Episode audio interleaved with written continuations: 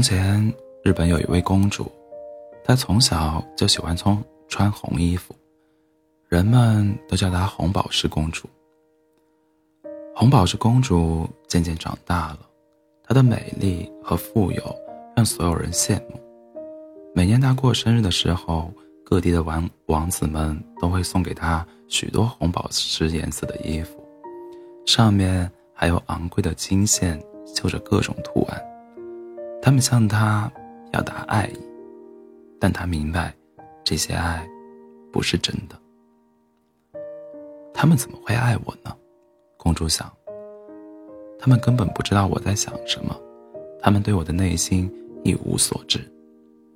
他们甚至从来没有见过我，他们爱的只是我的财产罢了。于是，他拒绝了所有王子的求婚。春天的一个清晨，红宝石公主孤独的在樱花园中散步，忽然一阵美妙的歌声传来，公主停下脚步，看到一只天堂鸟落在面前。我懂得你的内心，也知道你渴望找到真爱。天堂鸟用人类的语言说，公主觉得很吃惊，同时心中涌涌起一股暖意。他不由自主地相信了这只神奇的鸟儿。我是来帮你的，我的公主，你愿不愿意变成一颗真正的红宝石？因为只有这样，你才能明白。别人的心思，如果有人得到你，爱惜你，却又不在乎你值多少钱，那么这样的人，就是你要找的。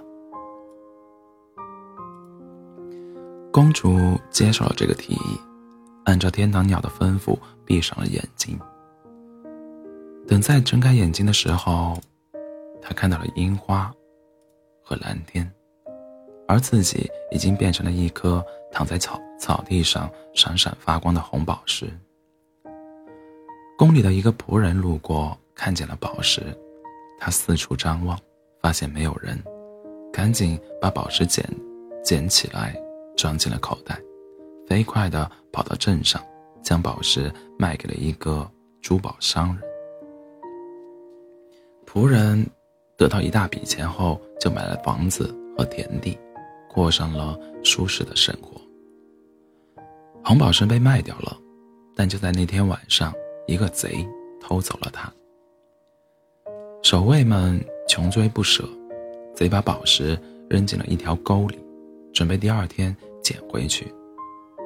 可是，贼最终被守卫们抓住，关进了监狱。一个牲口贩子路过，坐在那条沟休息。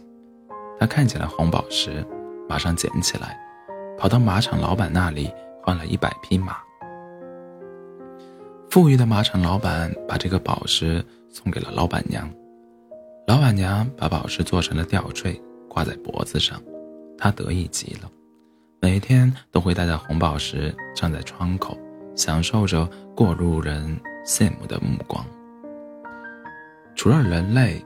红宝石的光芒还吸引了一只喜鹊，喜鹊最喜欢闪闪发亮的东西。趁着马场老板娘不注意，迅速窜进房子，叼住红宝石，然后飞回了巢穴。可是到了晚上，暴风雨来了，喜鹊的巢被一阵猛烈的旋风卷进大海，像一小撮稻草似的飘在海面上，飘啊。飘啊！一天天过去了，突然一阵巨浪打翻了喜鹊巢，红宝石掉了下去，一直沉到了海底。一条鱼被红宝石的光芒吸引了，一口吞下了它。不一会儿，这条鱼被渔夫狗钓走，带回了家。抛开鱼肚时，渔夫看见了红宝石，一下子就惊呆了。他久久地凝视着宝石，欣赏它的美丽。落日的余晖把红宝石映照得像火在闪耀。渔夫是个多愁善感的年轻人，他忍不住为她写了一首情诗，并深情地吟诵起来。最后，他把红宝石小心翼翼地放在床边，甜甜地睡着了。第二天早晨，渔夫睁开眼睛，想抚摸一下床边的宝石，可是红宝石不见了。渔夫只觉得头晕目眩，赶紧到处翻找，却没有发现任何线索。他像发了疯似的冲出屋子，想看，想要看看是谁偷走了宝石。不料，在小屋外面，他看见了一个美丽动人的女孩。女孩穿着红色丝衣，那正是重新变成人的红宝石公主。在她头顶，天堂鸟盘旋着，歌唱着。公主找到了真爱，而这个名叫青盛的渔夫也早已坠入了爱河。青盛把公主送回宫殿，他们在樱花园中举行了盛大的婚礼。青盛又为他的新娘吟诵了一首新的情诗。直到今天，日本仍然流传着渔夫诗人青盛为他的爱人所写的情诗。